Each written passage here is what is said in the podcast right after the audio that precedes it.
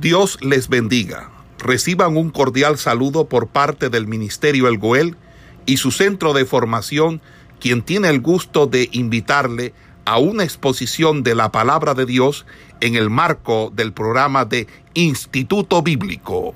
Si lavaréis vuestros pies, os levantaréis y seguiréis vuestro camino. Y ellos respondieron, no, que en la calle nos quedaremos esta noche. Mas él profió con ellos mucho y fueron con él y entraron en su casa y les hizo banquete y coció panes sin levadura y comieron. Pero antes que se acostasen, rodearon la casa los hombres de la ciudad, los varones de Sodoma, todo el pueblo junto, desde el más joven hasta el más viejo. Y llamaron a Lot y le dijeron, ¿dónde están los varones que vinieron a ti esta noche? Sácalos para que los conozcamos. Entonces Lot salió a ellos a la puerta y cerró la puerta tras sí y dijo, os ruego, hermanos míos, que no hagáis tal maldad. He aquí, ahora yo tengo dos hijas que no han conocido varón, os las sacaré fuera y haced de ellas como bien os pareciere. Solamente que a estos varones no hagáis nada, pues que vinieron a la sombra de mi tejado.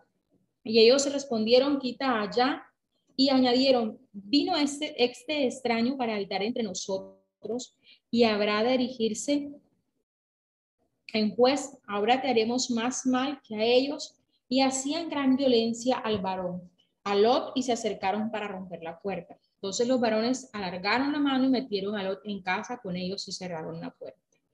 Y a los hombres que estaban a la puerta de la casa hirieron con ceguera desde el menor hasta el mayor, de manera que se fatigaban buscando la puerta.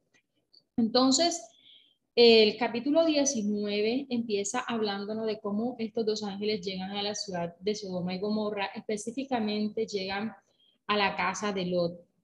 Algo que se caracteriza o que caracteriza estos tiempos era la hospitalidad.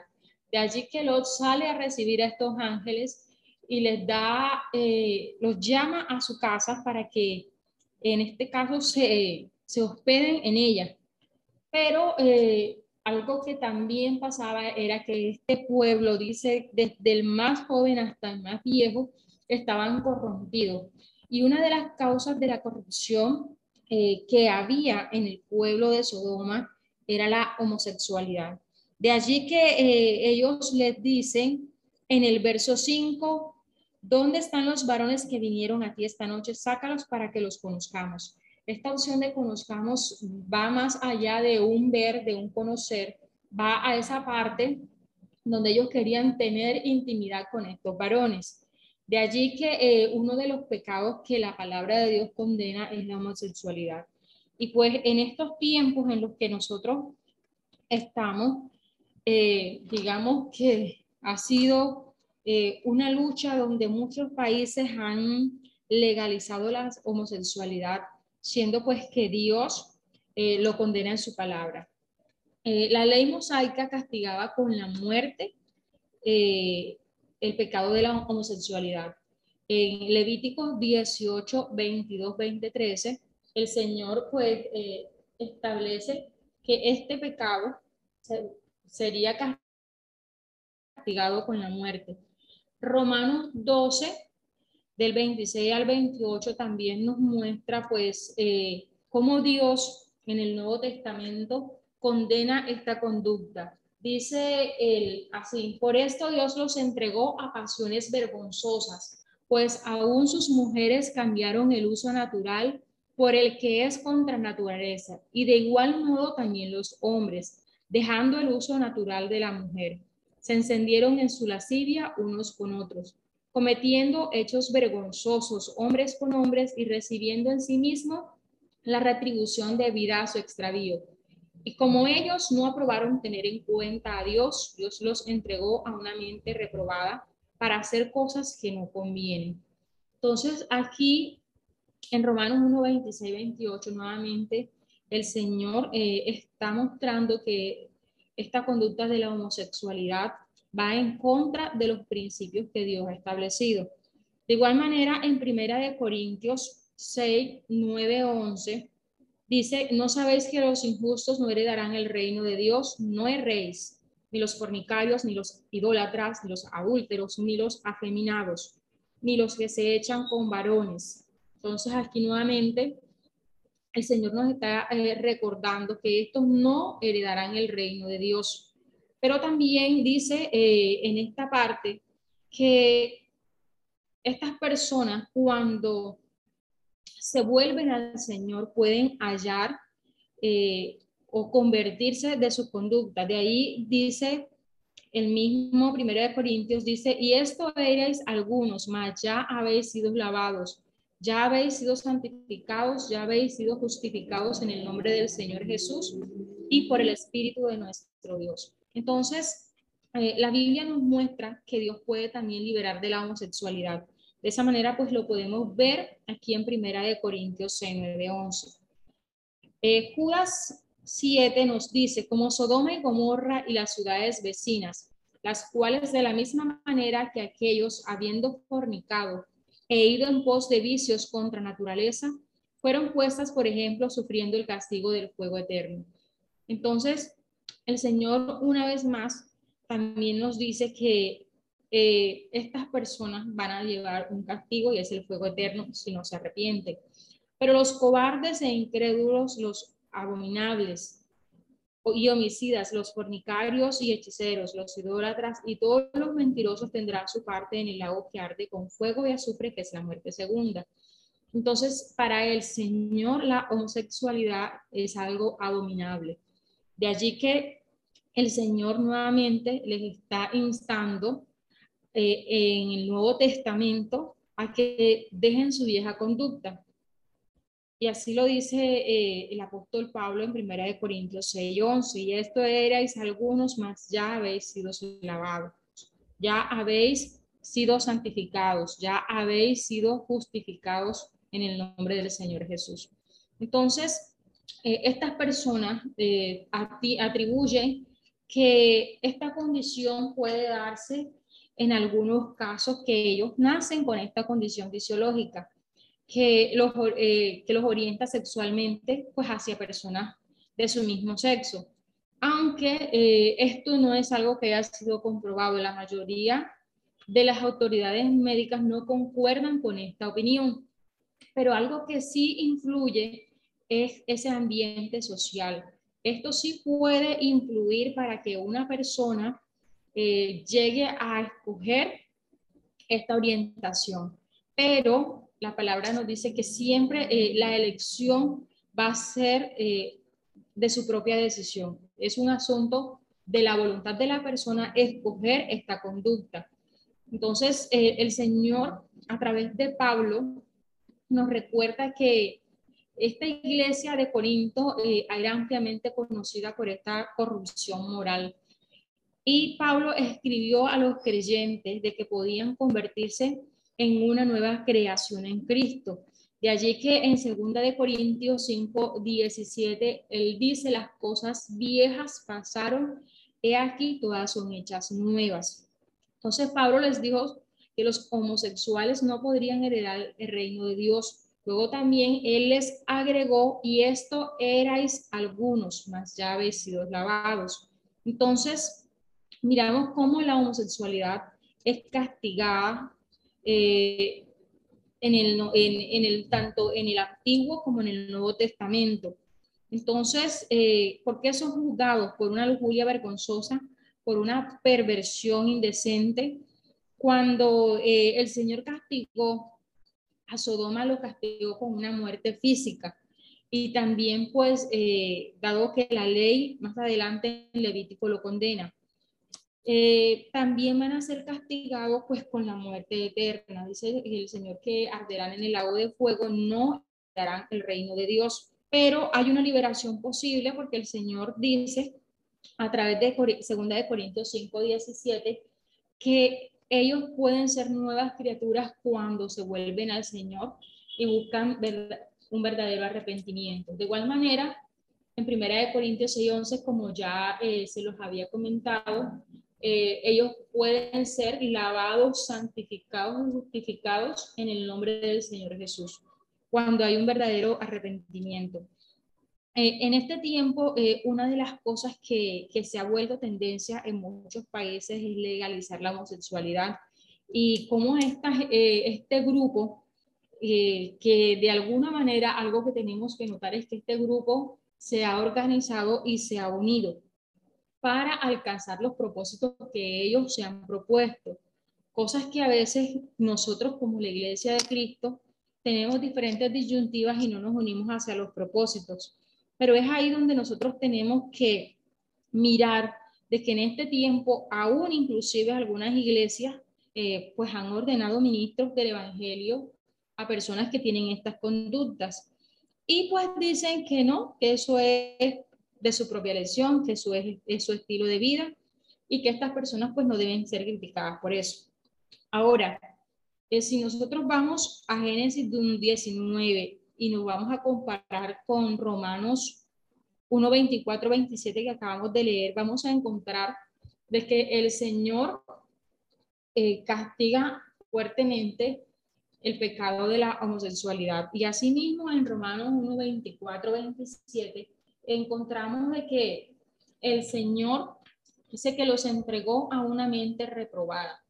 Ya ellos eh, se encendieron en este caso en su lascivia unos con otros. Las mujeres, ya no solamente se ve el hecho con los hombres, sino con las mujeres, de que se dice la palabra, cambiaron el uso natural contra lo que es con naturaleza, porque no está así. Dios eh, hizo su diseño del hombre y de la mujer y todo lo que el hombre ha ido creando para satisfacer sus propios deseos de lujuria, de perversión, va en contra de la naturaleza. Entonces, eh, por eso el Señor trajo sobre la ciudad de Sodoma y Gomorra este castigo. Entonces, eh, ¿qué pasa cuando ya el Señor trae este castigo? Eh, estos dos hombres, podemos decir los que fueron asignados para hacer esa investigación, por decirlo así, se encontraron que estos hombres eh, querían eh, hacer, no solamente estar con ellos, sino hacerle daño a Job, a Lot, perdón.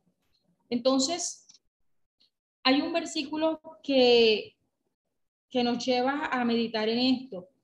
Eh, la hospitalidad de Lot es tan grande de que él les dice en el versículo 8, he aquí ahora yo tengo dos hijas que no han conocido varón, o se las sacaré fuera y haced de ellas como bien os pareciere. Solamente que estos varones no hagáis nada, pues que vinieron a la sombra de mi tejado. Entonces, eh, podemos pensar de que Lot pudo, pudo haber incluido en su comunidad al respecto, o puede ser que Sodoma había incluido en Lot sea cual fuere eh, cualquiera de estas dos opciones, la Biblia nos recuerda que Lot estaba abrumado por las conductas de todas estas personas y que él afligía cada día su alma viendo y oyendo los hechos inicuos que ellos hacían. Eso está en segunda de Pedro 278. Entonces, eh, podemos admirar la hospitalidad de Lot y su coraje por defender a estos invitados, pero también nos sorprendemos cómo él entrega a sus dos hijas a esta perversa muchedumbre. Entonces, eh, esta oferta era una violación de su deber, pues, como padre para proteger a su familia. Pero en el pensamiento de Lot, el sagrado deber de hospitalidad sobrepasaba a los derechos de las mujeres.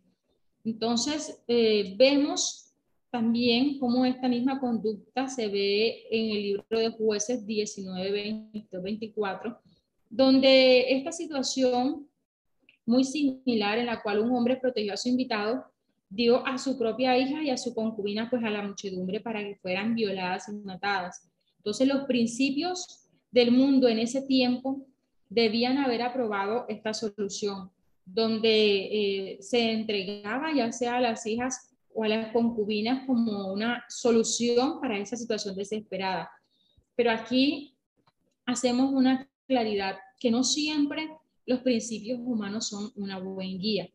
Podemos pensar que lo eh, faltó respecto a su deber de influir a la, en la gente sobre los principios de Dios. Aún pues cuando eh, más tarde él se levantara para ir a advertir a sus yernos sobre la destrucción de Sodoma y Gomorra, estos no le creyeron. Puede que eh, la vida de Lot no haya sido un claro ejemplo para toda esta gente eh, que continuamente pecaba delante de Dios, pero también eh, puede ser que estas personas preferían escoger su deleite en los pecados. De allí que el testimonio de Lot no fue lo que pudo influir en ellos para que ellos se convirtieran de sus malos hechos. Entonces, eh, también podemos ver que Abraham fue testimonio para toda esta generación y de que ellos pudieron en algún tiempo eh, ver cómo la vida de Abraham era testimonio para ellos volverse de sus malos caminos. Entonces, en Génesis 19, 24, vemos que el Señor ya eh, ejecuta este juicio. Dice así. Entonces Jehová hizo llover sobre Sodoma y sobre Gomorra sufre y fuego de parte de Jehová desde los cielos. Eh, muchos estudiosos o muchas personas eh, a través de estudios se pueden preguntar cómo hizo o cómo fue posible que Dios milagrosamente hiciera esto. Algunos pues tienen teorías acerca de que Dios utilizó un terremoto con una explosión de todos estos materiales inflamables en la tierra, eh, tales como depósitos de petróleo y azufre, y que estos materiales inflamables pues luego llovieron sobre la planicie, destruyendo, destruyendo a todas las ciudades y cubriéndolas con un denso humo. Ahora, estos depósitos de azufre y asfalto han sido pues hallados en las regiones de, de la costa del Mar Muerto. Recuerden que cuando estábamos eh, en el capítulo 14, habían pozos de brea. Entonces, si el Señor pudo haber utilizado estos materiales, el elemento milagroso sería como eh, el tiempo preciso que el Señor escogió para que este tipo de explosión volcánica se diera. Eh, podemos preguntarnos, ¿sería justo o fue justo la destrucción de Sodoma? La palabra lo dice que sí que la gente de todo este valle tuvo testimonios de cómo debía ser su vida y de cómo debía conducirse delante de Dios. Ejemplo, eh, la vida de Abraham y la misma vida de Lot. Entonces, Dios había ayudado a Abraham a liberar a estos cautivos de Kedorlaomer, pero los sodomitas eh, que habían sido liberados no habían visto eh, y no tuvieron la intención de servir al Dios que los había liberado. Ellos habían sido rescatados a causa de Lot, pero ahora estaban dispuestos a matar a Lot en su, en enloquecido deseo de violentar o de violar a estos mensajeros de Dios. Aún eh, en esta última hora los ángeles eh, les dan pues la oportunidad de arrepentirse al enseguecerlos para que ellos no pudieran dar con las puertas y no las pudieran tirar. Pero este milagro no los llevó, obviamente, al arrepentimiento. De, de hecho, ya su destrucción estaba sellada. Entonces, a la mañana siguiente, Sodoma y Gomorra serían destruidas. Bueno, en este capítulo vamos a encontrar eh, otras características y es que vamos a encontrar a Lot y su familia. Génesis 19, del 12 al 30, ya eh, empieza a hablarnos de la familia de Lot. Y dijeron los varones a Lot, ¿tienes aquí algunos más yernos y tus hijos y tus hijas y todo lo que tienes en la ciudad? Sácalo de este lugar, porque vamos a destruir este lugar por cuanto el clamor contra ellos ha subido de punto delante de Jehová. Por tanto, Jehová nos ha enviado para destruirlo. Entonces salió Lot y habló a sus yernos lo que habían de tomar sus hijas y, les dijo, levántense, salgan de este lugar porque Dios Jehová va a destruir esta ciudad. Pero sus yernos pensaron que eso solamente era una burla. Cuando ya rayaba el alba, los ángeles estaban prisa a los diciendo, levántate, toma tu mujer y tus dos hijas que se hallan aquí, para que no perezcas en el castigo de la ciudad. Y deteniéndose él, los varones asieron de su mano y de la mano de su mujer y de las manos de sus dos hijas, según la misericordia de Jehová para con él.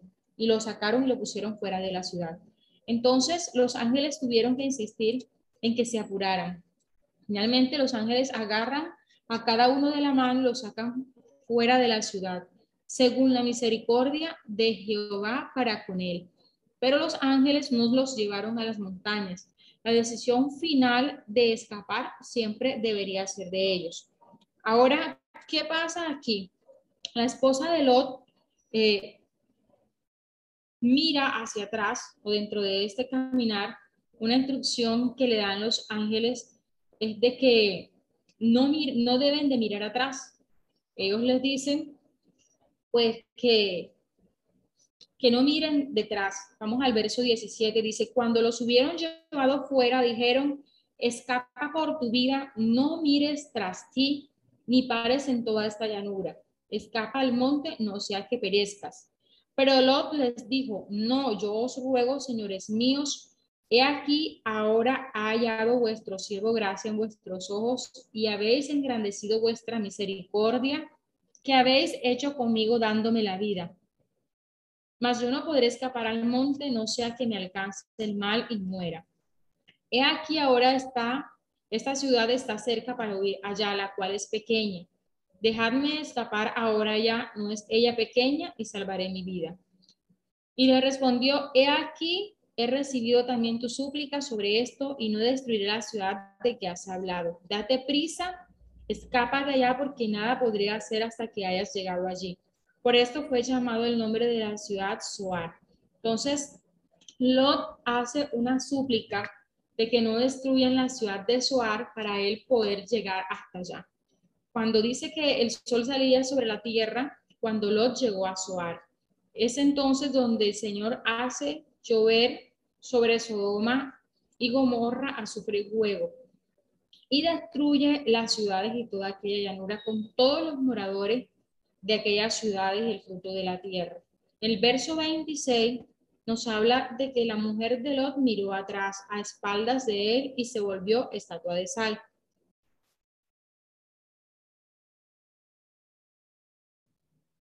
Este versículo tiene un significado ascendente y es que eh, la esposa de Lot sirve en el Nuevo Testamento como una advertencia a todos aquellos que son tentados hacia volver atrás.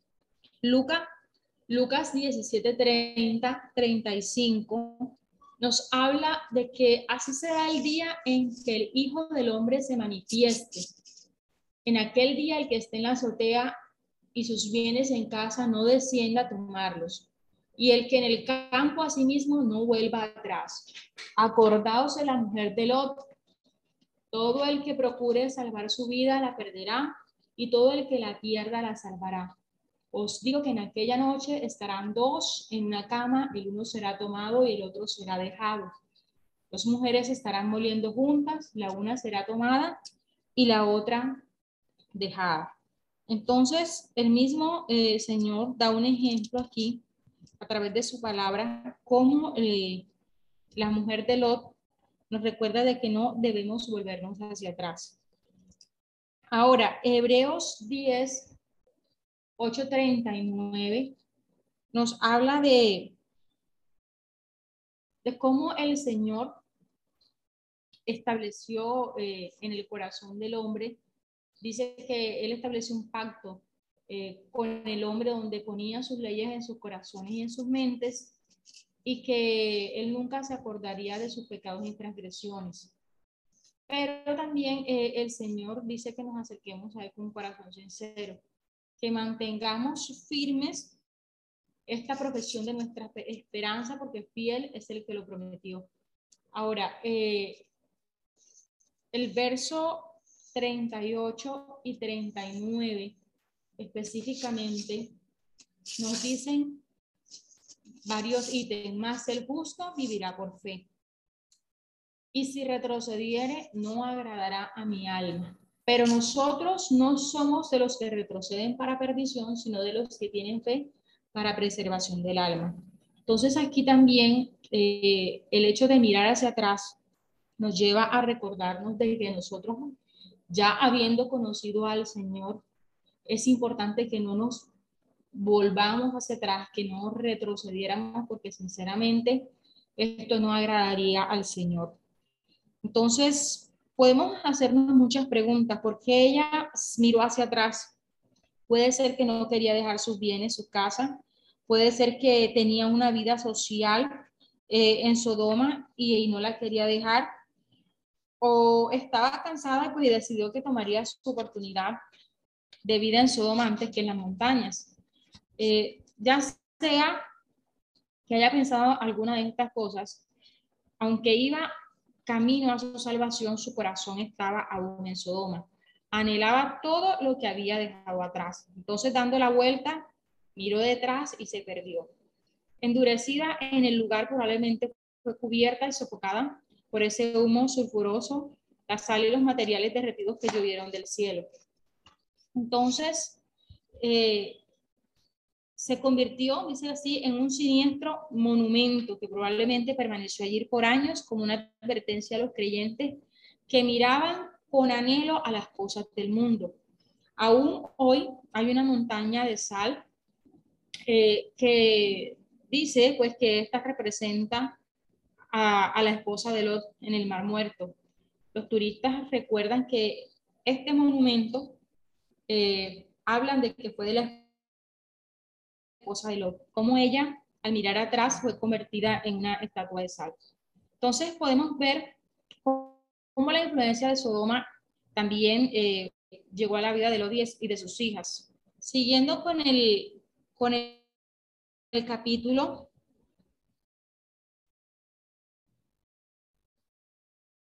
vamos al, digamos, por el 27. Dice, y subió Abraham por la mañana al lugar donde había estado delante de Jehová y miró hacia Sodoma y Gomorra y hacia toda la tierra de aquella llanura miró y aquí que el humo subía de la tierra como el humo de un horno.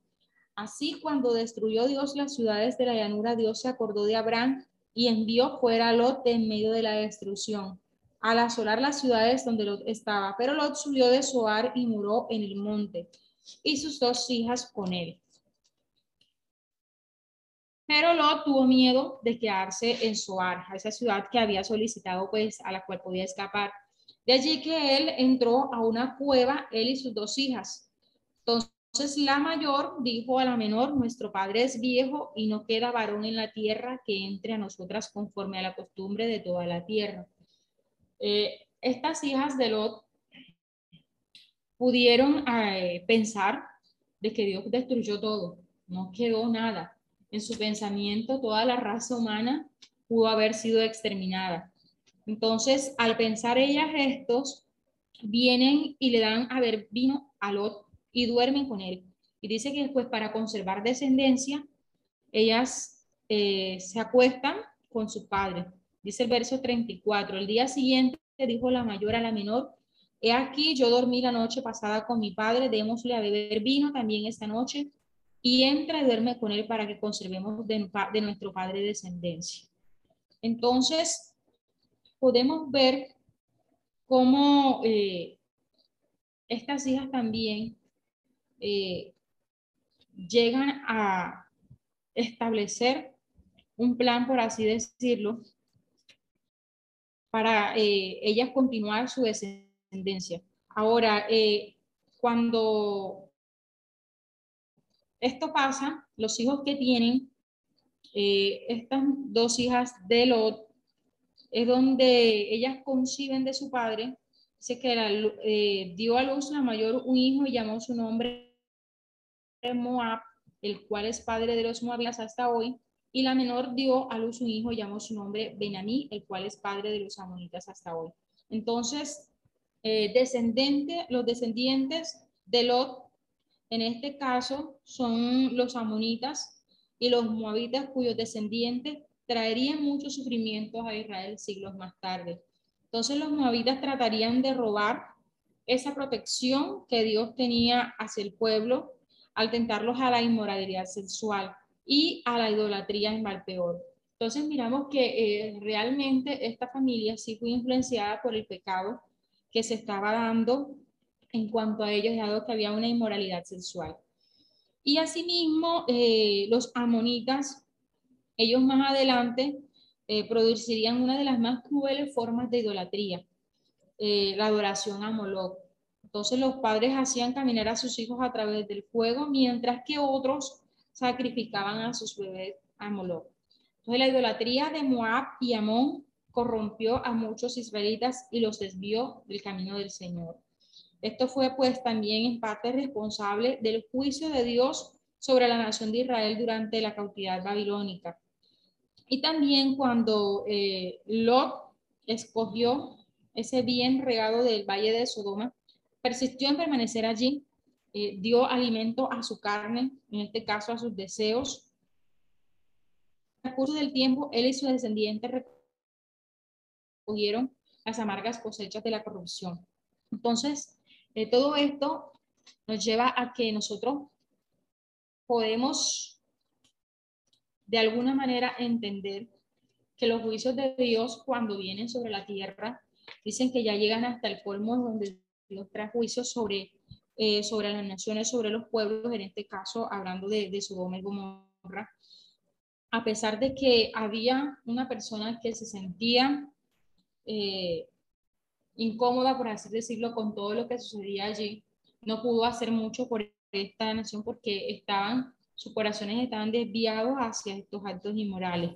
Entonces, resultado de todo esto, hay dos, dos naciones, por así decirlo, que son piedra de tropiezo más adelante para el pueblo de Israel. Son los amonitas y los mavitas, que mucho más adelante eh, traerían consecuencias pues eh, nefastas para el pueblo de Israel.